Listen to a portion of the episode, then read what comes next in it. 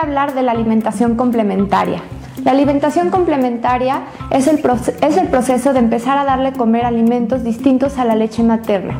Este proceso inicia a los seis meses de vida, en el cual la leche materna por sí sola ya no cubre los requerimientos del lactante, por lo que deben empezar a introducirse ciertos alimentos. Entre los alimentos que debemos elegir son aquellos que tienen un contenido de hierro alto y también de zinc, ya que esos son los principales micronutrimentos que se ven afectados conforme el niño crece, los cuales los va perdiendo en sus reservas. Mm, la alimentación complementaria es un proceso que debe hacerse paulatinamente y conforme las necesidades de los niños. Tenemos que verificar que los niños tengan un adecuado desarrollo para iniciar la alimentación complementaria.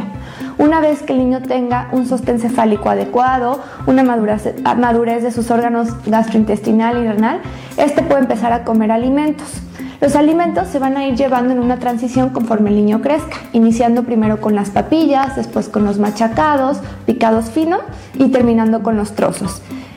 Además, también tenemos que lograr que el niño vaya incluyendo variedad en sus alimentos desde el inicio de la alimentación complementaria. Es decir, que vayamos variando la alimentación con diferentes tipos de frutas, diferentes tipos de verduras, diferentes tipos de proteínas y cereales.